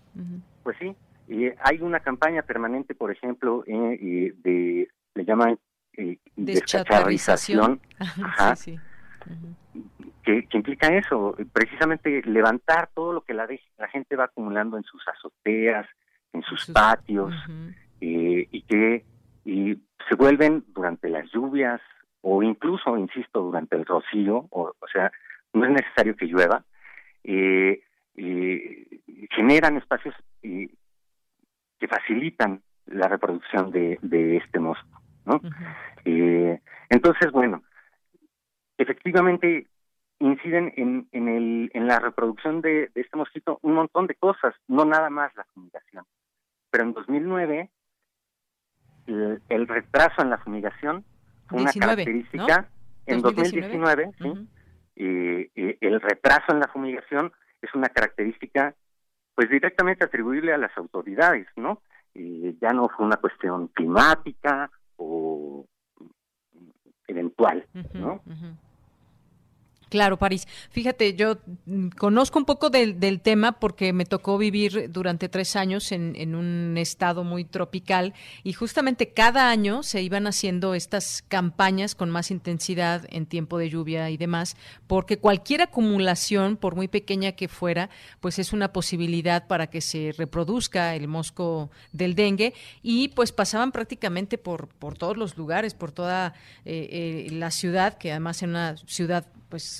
con, con, mar y pues esta fumigación que pues se debe dar oportunamente por parte de las autoridades que ya tú bien señalabas pues es una responsabilidad de las autoridades porque hay un hay un presupuesto para campañas campañas radiofónicas campañas en medios de comunicación para informar a la gente sobre este este riesgo que hay muy latente y pues desafortunadamente pues está el dengue no sé si se llama el dengue clásico pero está el dengue hemorrágico que puede incluso, pues como bien decías, llevarnos a la muerte, es muy peligroso. Entonces, pues sí es una cuestión de que, pues eh, permanentemente quizás, y más aún en ciertas épocas del año, pues se debe de tener ese cuidado muy específico por parte de las autoridades y que claro, es un, es un trabajo en conjunto con la población en el sentido de, pues ayudar a evitar tener estas acumulaciones de agua que a veces se vuelve muy difícil a veces se vuelve difícil para las personas, decías, tan solo con el mismo rocío o con la humedad que hay en estos climas, se puede dar esta posibilidad de que el dengue se pueda, de que el mosquito del dengue se pueda reproducir mucho más fácilmente. Pues entonces el lunes, el lunes leemos ese trabajo. ¿Algo más que quieras agregar, París? Eh, pues nada, muchas gracias por, por, regalarnos este espacio. Y fíjate, solo una cosa. Esto que tú, que tú decías, que tiene que ser y también una labor y ciudadana y, tiene que ser una labor ciudadana comprendida como una labor comunitaria, porque no sirve de mucho que tú limpies tu patio, que tú limpies tu azotea, que no tengas cacharros en donde se acumule agua en tu localidad, si tu vecino sí las tiene. Exacto. Porque el mosquito pues no va, se va a ir de la casa del vecino a la tuya, pues, ¿no? Entonces, tiene que ser acciones colectivas y, y, y, muy precisas en los tiempos de fumigación también. Entonces, por eso es que en 2019 se discutía qué tanto estaba impactando ese retraso en la fumigación en la incidencia del dengue. Entonces, bueno. Eh, por supuesto, leeremos este trabajo. Muchas gracias, gracias Paris Martínez por estar con nosotros aquí en Prisma RU. Gracias a ti. Un abrazo, muy buenas tardes. Buenas tardes. Relatamos al mundo. Relatamos al mundo. Porque tu opinión es importante, síguenos en nuestras redes sociales, en Facebook como Prisma RU y en Twitter como arroba PrismaRU. Como les dije al inicio de este programa, platicaríamos con Héctor Anaya de su libro no hay humor ni amor sin víctima. Y ya está en la línea telefónica Héctor Anaya, escritor, maestro fundador y en fecha reciente director de la Escuela de Escritores de la SOGEM, dramaturgo y pues bueno, ha escrito muchísimos libros y hoy, pues durante este tiempo de pandemia, pues nos trae este libro no hay humor ni amor sin víctima. ¿Cómo estás, Héctor? Bienvenido, buenas tardes. Muy bien, Deyanira, mucho, muy agradecido contigo y con el público de Radio UNAM por permitirme dar a conocer este libro que elaboré durante esta temporada de confinamiento y mientras otros compañeros escritores se dedicaban a hablar de la tragedia, yo dije, no vamos a aumentarle más penas a la gente, esto es lo que está viviendo.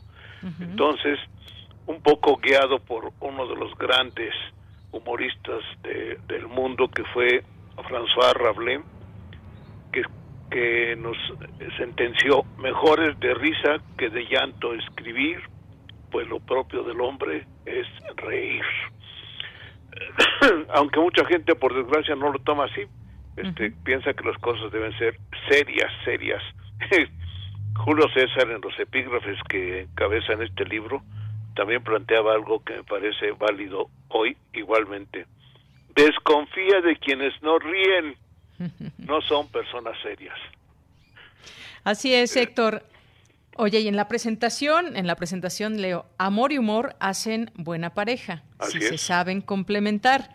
Es un perfecto aliado y cómplice del cortejo. Y pues bueno, ya empiezas tú en el libro y nos dices, el humor requiere de una víctima, por lo menos. A ver, cuéntanos, empiezanos a contar sobre pues esta relación entre el humor, el amor y la víctima o las víctimas. Bueno, también requiere sobre todo de complicidad. Tú no puedes hacer una broma de alguien a quien vas a ser víctima de esa burla o de ese humor si no tienes la complicidad de alguien. El maestro Salvador Novo nos decía a sus alumnos que el humor es la etapa superior de la inteligencia.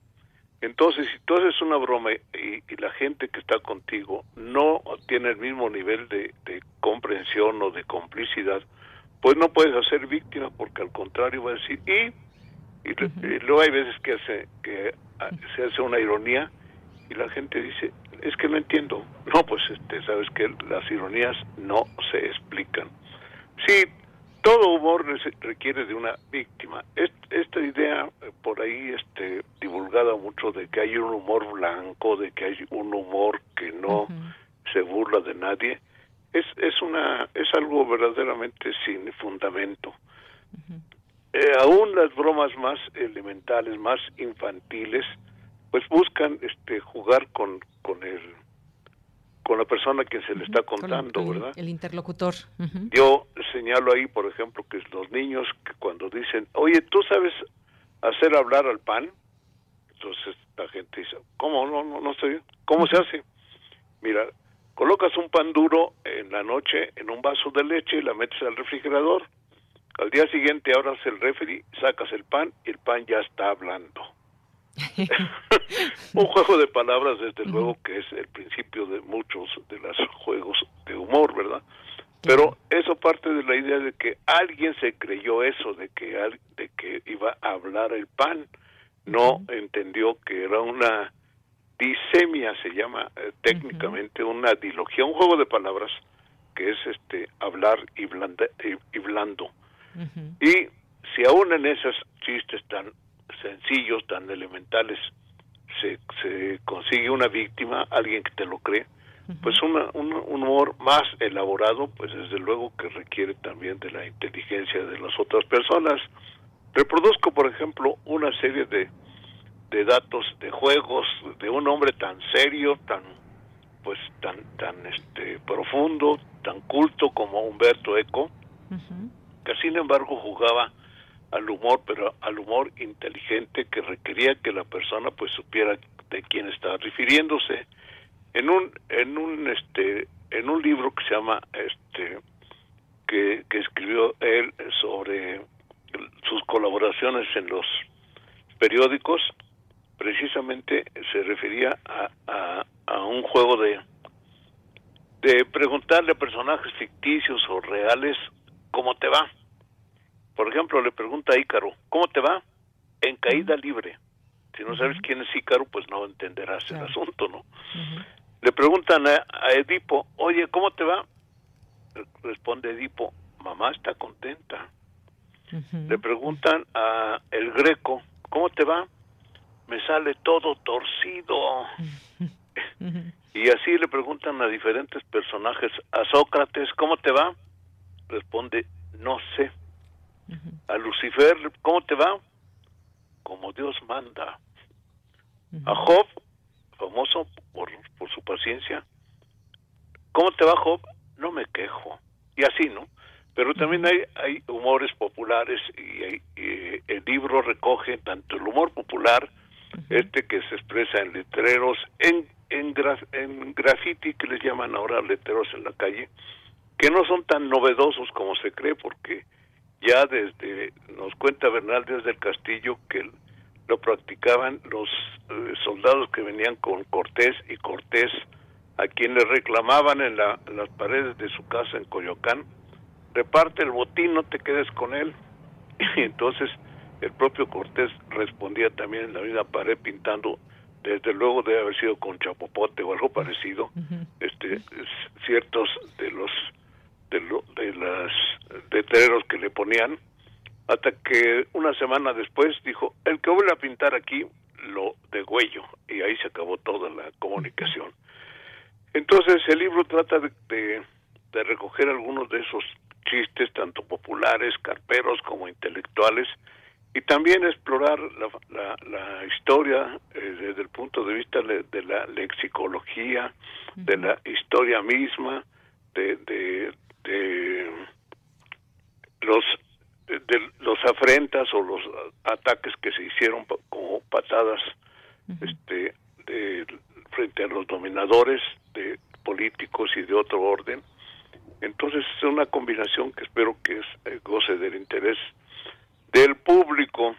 Claro, eh, pues yo creo que sí, Héctor, porque aquí hay muchas referencias, algunas ya empezabas a, decirnos a quién haces referencia, eh, algunos autores, eh, y bueno, por ejemplo, hay algunos subtítulos que podemos ir hablando de algunos de ellos, porque el libro no se los vamos a platicar, pero vamos a tratar de decirles, pues parte un poco de lo que pueden encontrar y de cómo se la pueden pasar muy bien, porque, por ejemplo, tienes aquí humor bueno y humor malo. Hay humor bueno y humor malo. Hace referencias, por ejemplo, pues Chaplin, El Gordo y el Flaco, el mismo Chavo del Ocho. Eh, podemos encontrar también algunas referencias a algunos, eh, eh, algunos dioses.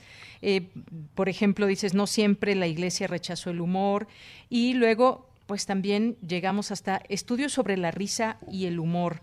¿Qué, dice la historia de la risa, la investigación por diferentes especialistas? Esta parte también me, me gustó mucho porque nos das estas referencias, risa buena, risa mala, eh, humor eh, comedido, ingenioso, decente, propio de las clases gobernantes, o el otro, grosero, obsceno, nada recomendable a las clases inferiores. En fin, nos haces también este pasaje de eh, un poco de esa historia de, de, la risa hasta nuestros días, porque hay, hoy en día ya está risoterapia, Héctor. Claro, la risoterapia precisamente quien la propuso fue Rabelais, que que es el autor de, de, obras verdaderamente de gran humor, que es de Gargantúa y Pantagruel, y que él decía que, que este que había que, que ensayar con la gente, eh, le, le, le, beneficiaba a los enfermos la risoterapia, que él la llamó geloterapia, por usar el término en griego gelo. Entonces, que era la, la buena risa y la catagelo es la mala risa, es decir, Sócrates y Aristóteles, pero igualmente la, este, padres de la Iglesia Católica se oponían a la risa mala, que es la risa contra la gente inválida, la gente pobre, la gente este menos pues menos poderosa, pero en cambio la risa buena era contra los contra los poderosos precisamente. Y es una cuestión a veces de mala traducción del hebreo o del o, del griego, por lo que se ha confundido, se ha creído que Aristóteles y Platón estaban en contra del humor, no, simplemente estaban en contra del abuso de la risa para, para este, afectar más a los débiles, ¿no? Entonces, esas son cosas que se van descubriendo allí, pero también algo que es muy interesante, creo que quizá las primeras humoradas que hubo fueron los apodos, las alias, los sobrenombres, que si uno revisa desde los antiguos griegos, Bueno, Platón, por ejemplo, no se llamaba así, le pusieron así por, porque era un hombre atlético y tenía muy ancho los hombros, que eso quiere decir Platón, que eso quiere decir plata, es decir, lo, lo extendido. De ahí le pusieron, por ejemplo, a ese mineral plata ese nombre. Y a plátano, eh, aunque los griegos no conocieron nunca los plátanos, pues sí las hojas de los plátanos.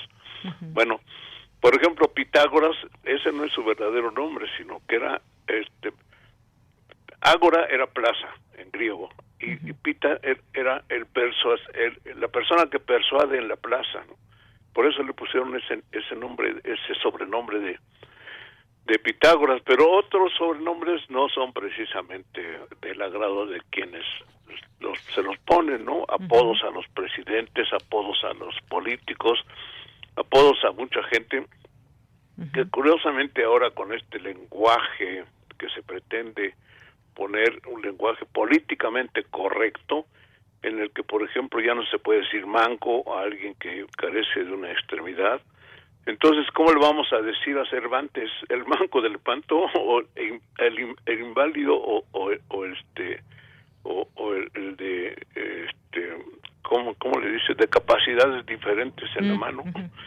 Y tampoco habrá el, banco de Celaya, Álvaro Obregón, ¿no? Entonces, hay apodos que sí este, pueden eh, servir a la gente de orgullo y otros que los hunden, que los aplastan. Claro, y, los tipos de humor también, o niveles de humor, diría. Eh, el humor negro, por ejemplo, sin piedad. Está el humor erudito, también a mí me gustó mucho porque aquí, eh, por aquí un par de párrafos que pones, eh, que escribes en humor erudito, pues no hay forma, bueno, por lo menos a mí, de no tener un diccionario al lado para comprender bueno, al todas final estas frases. Ese capítulo está el glosario para que Exacto. la gente entienda. Hay que recurrir al glosario bueno, yo recurrí a él, seguramente otras tantas personas lo, lo, harán, pero muy interesante todo esto. Y luego también muchas veces ese juego de palabras o el humor popular, que también es algo que eh, pues incluso ah, este, tiene un gran humor tiene un gran humor eh, popular, como algunas frases que tú retomas en el libro. Sí, letreros que callejeros, por ejemplo, alguien que vende este tacos de cabeza, que pone el letrero tacos de cabeza precisamente invertido para que sepa lo que está vendiendo allí, ¿no? Este, letreros que uno dice, bueno, ¿cómo se le ocurrió a alguien poner eso?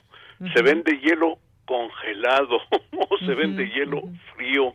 U otro que dice que también prohíbe el paso y dice, si usted no sabe leer, pregunta en la papelería. Pues, ¿cómo? Si no sabe leer, no vas, no vas a ver qué tiene que preguntar en la papelería, ¿no? Exacto. Anuncios que vemos, en, que hemos visto en algún momento en la calle o que incluso ahora se utilizan como tipo memes o algo así. Bueno, fíjate que los memes, la gente piensa que son nuevos. Los memes vienen desde los griegos y se llamaban precisamente memos porque acudían a la memoria.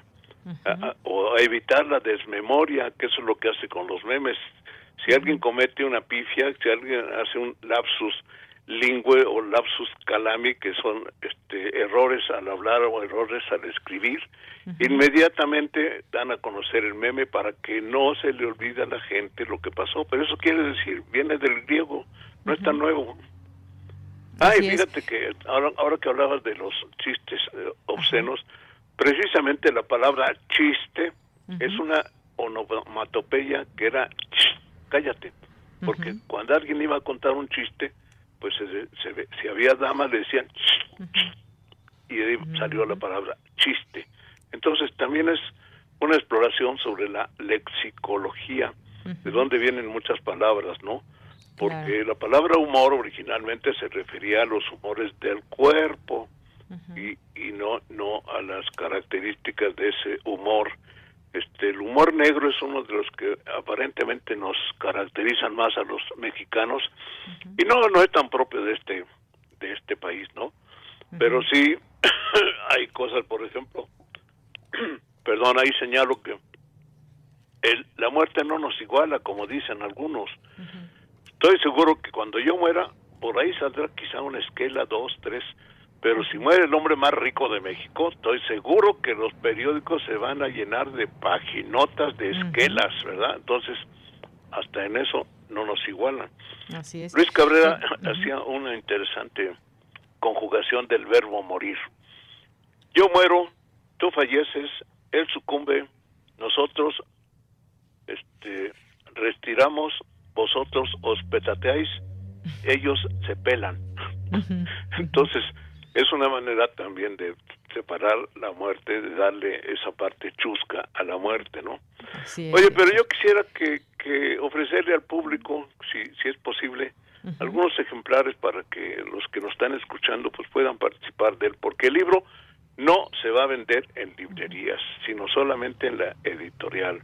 Oye, pues estaría muy bien este regalo para nuestros radioescuchas, que, que lo vamos a poner en redes sociales y a ver cómo le hacemos, porque pues tú sabes, ahora con la pandemia han cambiado hasta los mecanismos de entrega de regalos a, la audiencia. Sí, pero sí quiero que participen, ¿no? Y los que quieran comprarlo, si me permite, les digo dónde estamos. Estamos en la colonia Condesa, en la calle de Pachuca, y se pueden dirigir al teléfono 55 55 53 2525 o mediante el correo a abra palabra 1331 arroba gmail.com.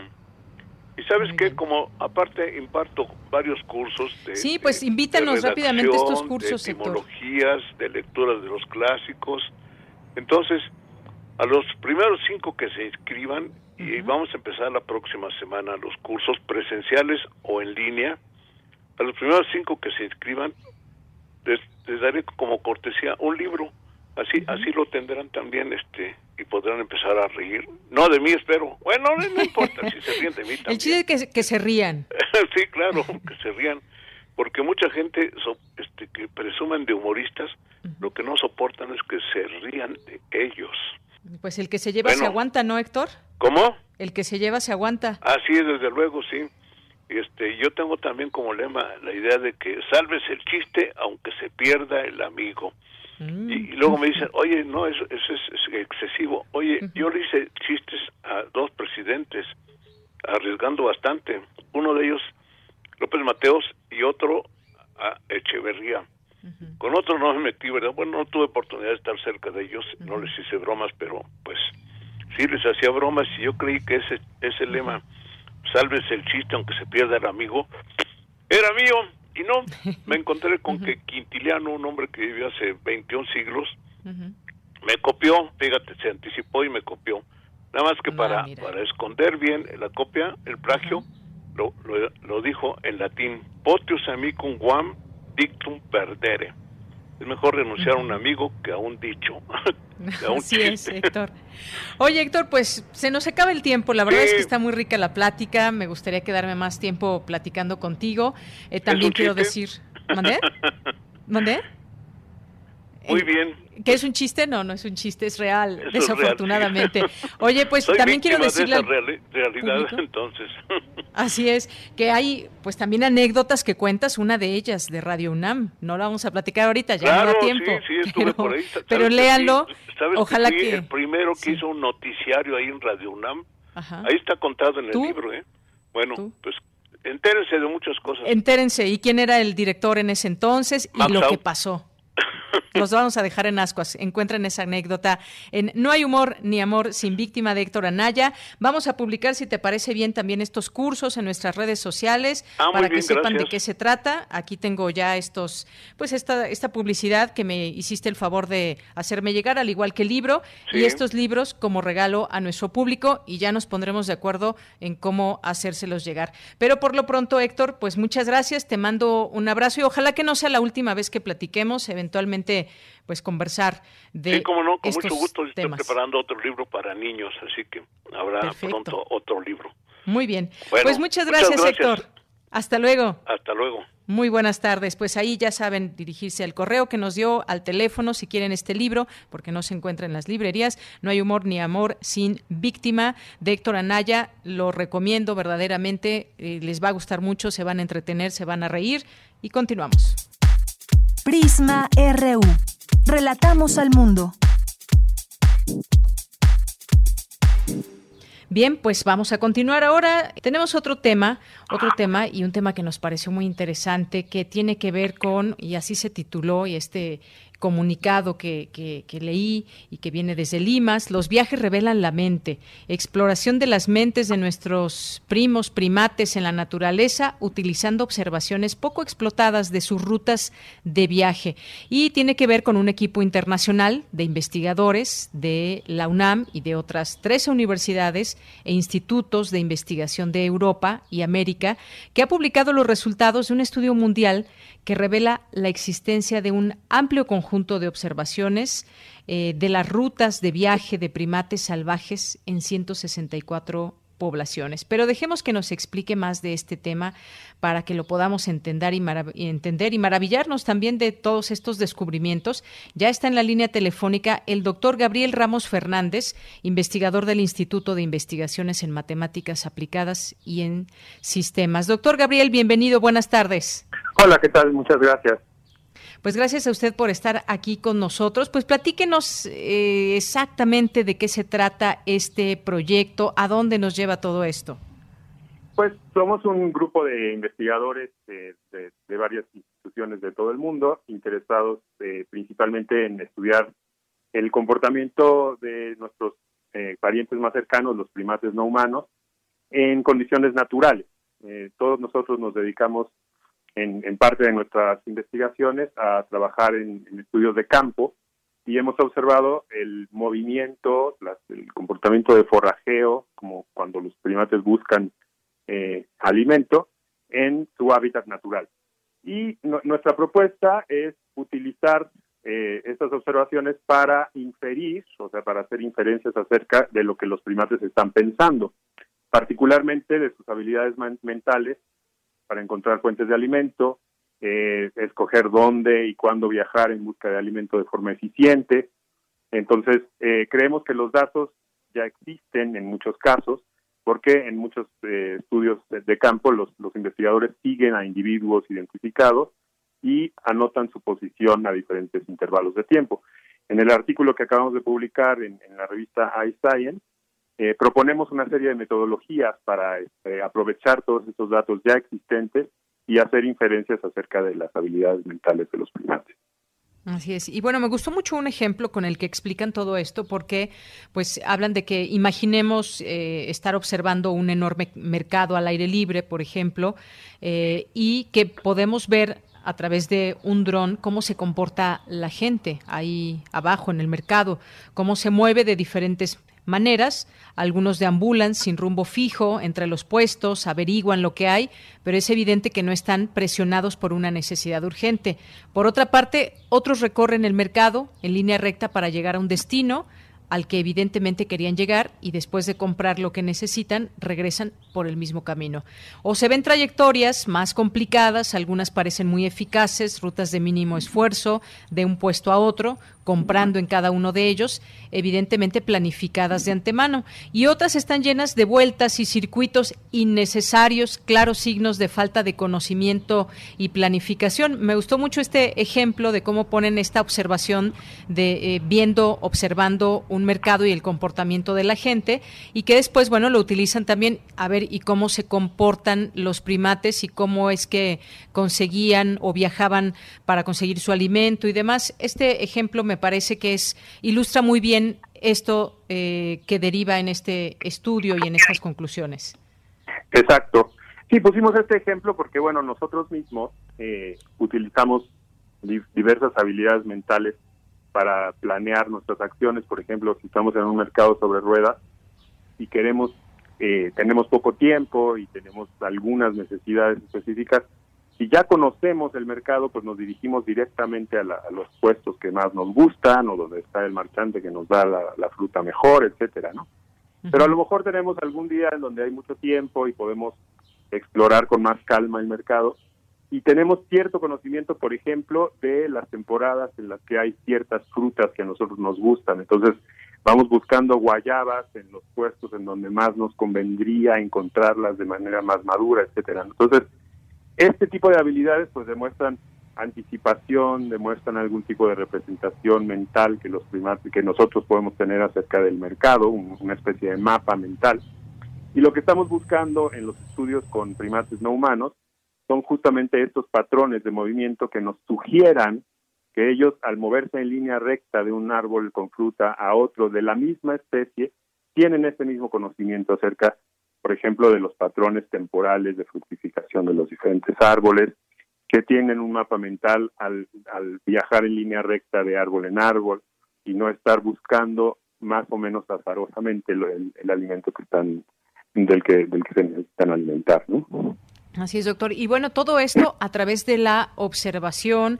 Claro que se han ayudado, por ejemplo, eh, de algunos dispositivos, leía yo incluso eh, el GPS, por ejemplo, para eh, conocer más de este comportamiento. Y además, algo muy importante que hay que mencionar es la participación de distintas universidades, de, de investigadores que, pues, obviamente encuentran esto muy interesante y nos puede dar distintas pautas para entender ese ese comportamiento y, bueno, pues los distintos elementos que se toman en cuenta para este estudio. ¿Con qué concluiría, doctor, eh, pues para, digamos, dentro de estas conclusiones, qué se podría decir de los estudios, investigaciones hasta el día de hoy?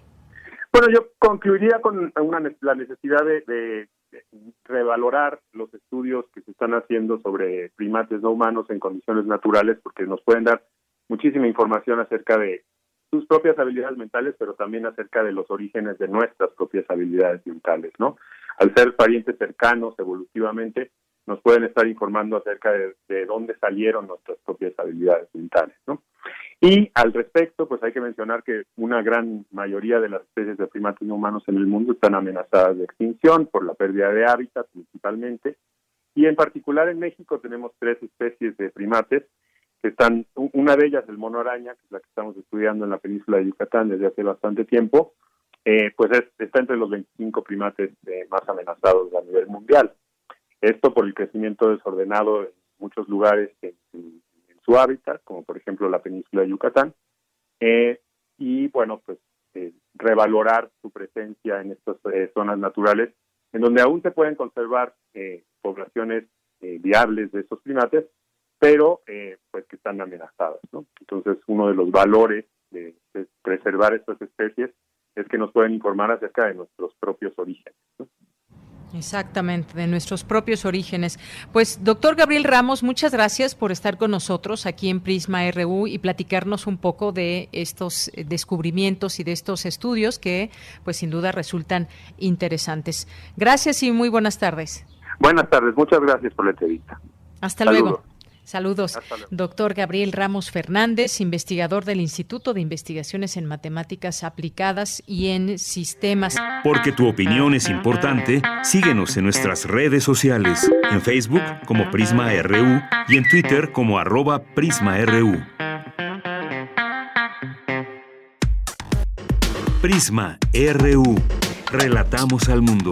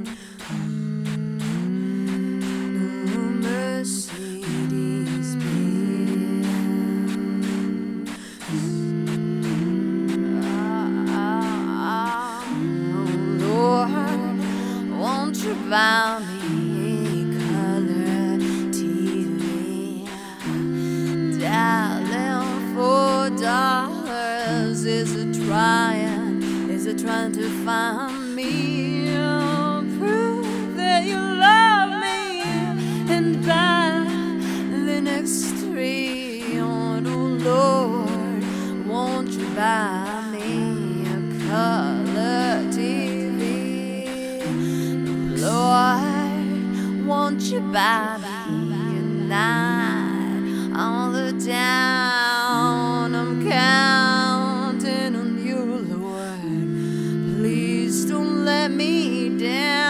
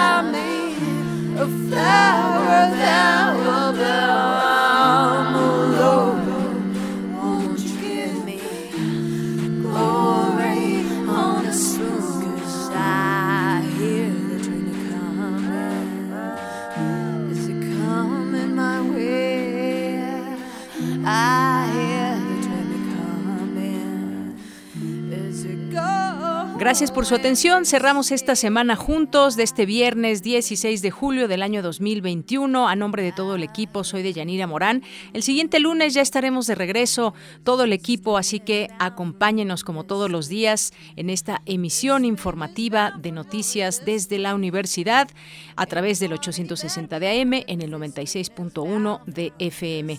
Muchas gracias, gracias, que tengan un excelente fin de semana. Nos escuchamos el lunes.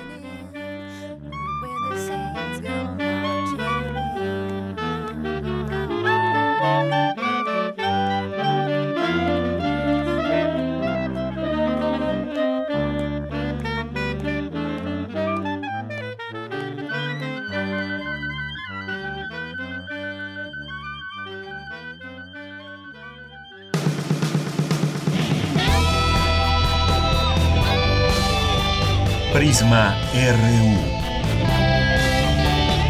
Relatamos al mundo.